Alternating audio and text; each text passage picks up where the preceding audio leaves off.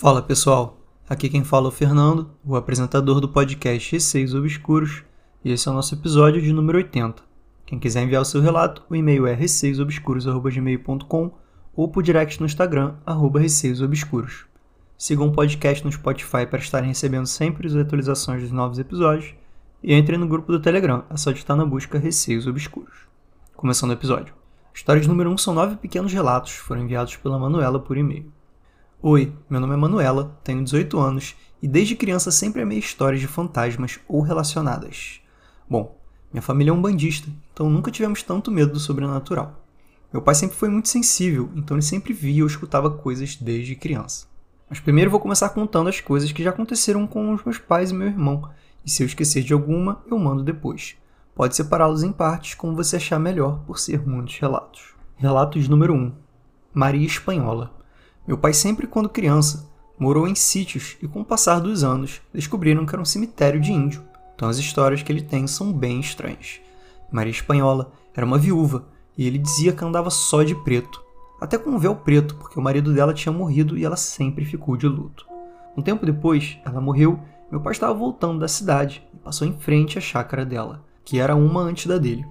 Foi quando ele diz que viu Maria Espanhola um metro na frente dele, atravessando a estrada de chão e dando um gemido. Ele saiu correndo. Relato de número 2: Esconde-esconde.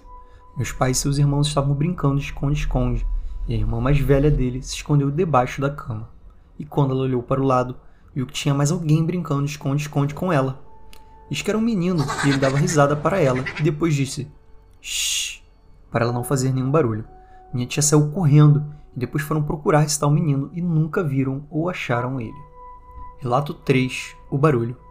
Meu pai disse que quando eles eram crianças, eles brincavam com os tambores e ficavam rolando em volta da casa. E quando eles estavam dormindo, eles acordavam com um barulho de crianças dando risada e os tambores rolando em volta da casa também. Relato 4: O diabinho.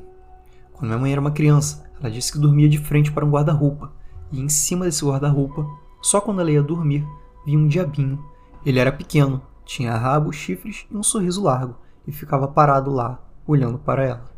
Minha mãe gritava meu avô, e ele vinha correndo, mas quando ele acendia a luz, só tinha uma bola de futebol lá em cima. Teve uma vez que ele chegou a esconder a bola para minha mãe não imaginar o diabinho, mas a bola aparecia lá em cima do guarda-roupa novamente, e o diabinho também. Relato 5. Quem mexeu no guarda-roupa? Meu irmão estava dormindo no quarto e diz que acordou com uma senhora mexendo no guarda-roupa dele. No momento, ele pensou ser minha avó, pois a senhora é meio corcunda e andava devagar. Até que ele, meio sonolento, chamou a nossa avó e ela não respondeu. Quando ele olha para o chão, ele viu que ela não tinha pés e estava flutuando. Ele acendeu a luz que fica ao lado da cama dele e viu que não era ninguém. Relato 6. De quem era a cabeça? Meu irmão estava no quarto dele e estava sozinho em casa. Escutou alguém bater na porta dele. Ele foi rápido abrir e quando olhou para a escada que dá para frente do quarto dele, ele viu um homem descendo. Mas ele só conseguiu ver a cabeça, pois era como se o homem já estivesse quase no final da escada. Relato 7. A menina de branco. Eu estava viajando de férias e meu irmão ficou em casa sozinho. Na noite do ano novo, ele diz que estava indo pegar algo no quarto dele e para chegar até lá, ele passa pelo meu quarto. Ele conta que viu uma menina de branco de frente para minha cama, mas ele disse que estava no piloto automático e nem percebeu até ele passar pelo meu quarto novamente e ver que eu não estava ali. Relato 8. De quem foram os passinhos? Isso não aconteceu comigo, mas com todo o resto da minha família e os amigos da família que estavam presentes. Eu tinha ido viajar com a minha avó e eu era a única criança da casa. O pessoal estava na cozinha quando escutaram os passinhos de uma criança passando por eles, indo para o corredor onde tinham os quartos. O fato é que ninguém viu nada, apenas escutaram uma criancinha correndo. Relato 9. Corpo gelado. Minha tia disse que ela estava dormindo e seu marido sempre chega tarde em casa. Seria mais um dia normal. Ela escutou ele chegando, abrindo a porta do quarto, deitando na cama e abraçando ela. Só que quando ele abraça ela, ela percebe que ele estava muito gelado, e quando ela virou desesperada para ver quem era, não tinha ninguém do lado dela. Obrigada por ler, Fernando. Seu podcast é incrível. Desculpe se houve algum erro. Manuela, muito obrigado aí pelos nove relatos que você enviou. Eles foram curtinhos, mas foram bem assustadores. Eu vi que seu pai morou em sítios, né? Em que antes eram cemitérios indígenas. Inclusive é bem comum quando falam que o local teve um cemitério indígena antes, muitas coisas sobrenaturais acontecem ali. Eu acho que o relato que mais me chamou a atenção foi o último, né? Corpo gelado. Porque sua tia não só sentiu que tinha alguém ali abraçando ela, todo gelado, como na verdade não tinha ninguém. E agora vamos para a história número 2, Arranhões. Foi enviado pela Julie por e-mail. Oi, oi, não sei se você lembra de mim, mas eu sou a Julie. Tenho apenas um relato para contar para você. Bom, era um dia um pouco frio de outubro eu estava tomando banho, enquanto meus pais e meu irmão estavam na sala assistindo a TV. Como disse antes, estava tomando banho naquele dia estava cansada, então acabei demorando no banho, até que eu ouvi alguém na porta, como se estivesse tentando abrir ela. Pensei que fosse meu pai mandando eu sair. O único problema é que ele só tentou abrir a porta uma vez e não falou nada. Logo depois de uns 10 segundos, escutei arranhões na porta. Fiquei bem assustada. O barulho ficou por quase 3 minutos até parar instantaneamente. Depois que ele parou, saí do banho e fui na sala. Meus pais não escutaram nada e nem o meu irmão. Fiquei bem confusa, pois os arranhões eram tão fortes que estremeciam a porta. Parecia alguém desesperado para entrar. Talvez eu tenha escrito detalhes demais. Gosto muito do seu podcast. Adoraria entrar no Apoia-se, mas minha mãe não deixa. Novamente, adoro seu podcast e espero que ele cresça muito mais. Júlia, muito obrigado aí por enviar esse relato. Eu achei ele bizarro, porque apesar de você ter ouvido ali aquele barulho que durou quase 3 minutos, não foi um barulho rápido, ninguém da sua família escutou. E o barulho era muito violento, né? Como se alguém estivesse tentando arrombar a porta ali e entrar de qualquer forma.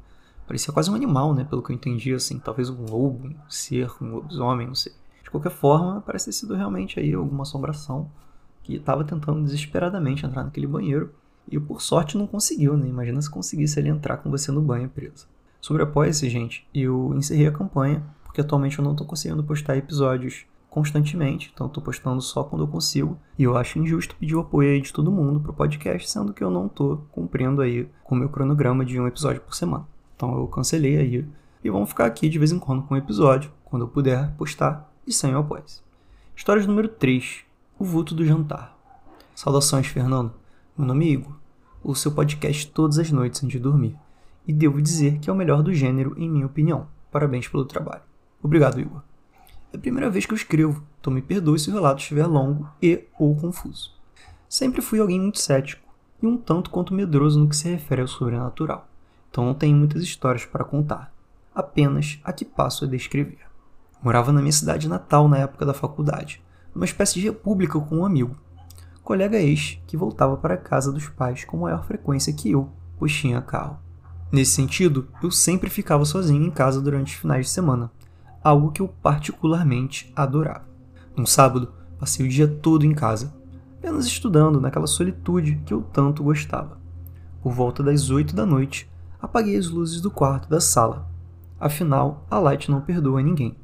Indo até a cozinha para esquentar minha comida e jantar, como um dia normal. Aqui cabem algumas informações importantes. O apartamento possuía uma sala entre o meu quarto e a cozinha, a qual eu precisava atravessar no escuro tendo em vista a posição do interruptor. Além disso, na mesa da cozinha eu conseguia ver o resto do apartamento, ou seja, a sala e os quartos ao fundo, na penumbra. Continuando, sentei-me para jantar e comer, dando uma olhada no celular de vez em quando, até que, entre uma garfada e outra, senti um calafrio na cervical. Ignorei e segui olhando o celular, até que isso repetiu e levantei meus olhos em direção à sala, quando vi o contorno de alguém se movendo de um lado para o outro, um vulto humanoide, se movendo de uma maneira um tanto quanto transtornada. Eu não sei explicar exatamente o que senti, mas aquele calafrio se intensificou pelo meu corpo todo e fui tomado por um medo até então desconhecido. Me sentia como se, a cada segundo que se passasse, aquela coisa fosse chegar cada vez mais perto, sem escapatória. O medo era tanto que naquele momento eu larguei o meu prato de comida pela metade, talheres sobre a mesa, panela sobre o fogão, e só consegui correr de olhos fechados em direção ao meu quarto, passando obrigatoriamente através da sala, onde o vulto tinha se movido anteriormente. Tranquei-me no quarto e continuava com o mesmo calafrio por todo o corpo, como se aquela presença fosse me tocar a qualquer momento. Permaneci na cama e procurei orações ou qualquer coisa mística que pudesse me ajudar naquele momento, mesmo com todo o ceticismo. Lembro-me apenas de ter permanecido rezando a mesma oração repetidamente, olhando para a porta até que eu dormisse, após vencido pelo cansaço. Afinal, aquela sensação de encurralamento e medo não diminuía de maneira alguma. No dia seguinte acordei ainda amedrontado, mas a sensação tinha diminuído com a luz do dia. A cozinha ainda permanecia como eu havia deixado, tal qual tivesse havido uma fuga no dia anterior. Após aquele dia, nunca mais mantive as luzes apagadas durante o jantar. Saudações, Igor. Muito obrigado pelo seu relato. Gostei muito do detalhamento que você deu aí na sua sensação ao ver aquele vulto que você sentiu, a forma como você agiu e também como você descreveu o local. Acho bem importante assim essa descrição minuciosa para que o relato fique o melhor possível. Então, comentando aí um pouquinho, esse vulto foi bem estranho mesmo. Primeiro porque vulto é aquela coisa que já te deixa com a pulga atrás da orelha. A gente não sabe se viu ou se não viu, mas irracionalmente a gente sente aquele medo que não tem como segurar. Mas como eu disse, a gente sente um medo normal. A gente não sente esse medo que você sentiu.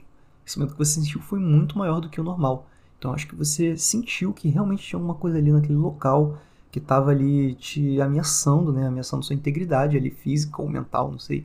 De qualquer forma, você saiu correndo, se trancou no quarto e ficou rezando ali. E até mesmo quando você acordou no dia seguinte, você continua sentindo aquela presença um pouco, mas ainda mais fraca, né? Pela luz do dia. Então, assim, não acho que tem a ver com as luzes apagadas ali, que você falou que nunca mais vai jantar de luzes apagadas. Acho que foi um momento em que tinha algo ali passando pela sua casa que felizmente foi embora, né? Senão você ainda teria sentindo isso. E que te amedrontou de uma forma bizarra. Uma coisa também que eu reparei, você não estava vendo nenhum conteúdo de terror, nem nada do tipo para ficar com minhoca na cabeça. Você simplesmente, do nada, começou a sentir medo pra caramba. Eu, às vezes, sinto muito medo assim também, mas normalmente eu tô vendo alguma coisa de terror, então eu começo a imaginar coisas. Não foi o seu caso. Agora vamos para a história número 4. O Ser dos Olhos em Chamas. Olá, Fernando. Meu nome é Natália e eu tenho 23 anos. Sou nova por aqui e já amei o seu jeitinho de contar as histórias. Realmente me lembra muito meus irmãos me contando contos e histórias para me assustar. E mesmo tendo muito medo de tudo, eu amava ter esse tempo com eles. Parabéns pelo podcast e torço para que ele cresça ainda mais. Afinal, maratonei os episódios em menos de 4 dias. Bom, agora vai o meu relato. Para contextualizar, sou evangélica desde meus 7 anos. Depois de entrar na religião, que eu amo de paixão, comecei a sentir coisas ao meu redor mas só sentia até então. Pois bem, aos 16 anos, infelizmente, perdi minha mãe. Foi muito difícil e repentino, ela estava doente, mas não pensava que poderia morrer. Obviamente, após a morte dela, eu tentei até demais ser forte, mas isso ajudou a intensificar a depressão. Eu acho que se eu tivesse me permitido viver o luto, poderia ser diferente. Como disse, sou muito sensitiva e nessa mesma época tinha um melhor amigo que gostava de mexer com o que não sabia, e ele desafiava e tudo mais. Eu sempre avisei para tomar cuidado, mas ele se achava invencível. Numa noite, como qualquer outra, fui para o quarto para dormir. Na época, por conta de viver só com a minha mãe e meu pai trabalhava em outra cidade, minha avó decidiu se mudar para minha casa. Assim, trazendo minhas duas primas. E então, tinha minha cama e mais uma beliche no quarto e mais dois guarda-roupas. Tinha uma janela que não dava para ver de onde era a minha cama. Contextualizando isso, volto para a história.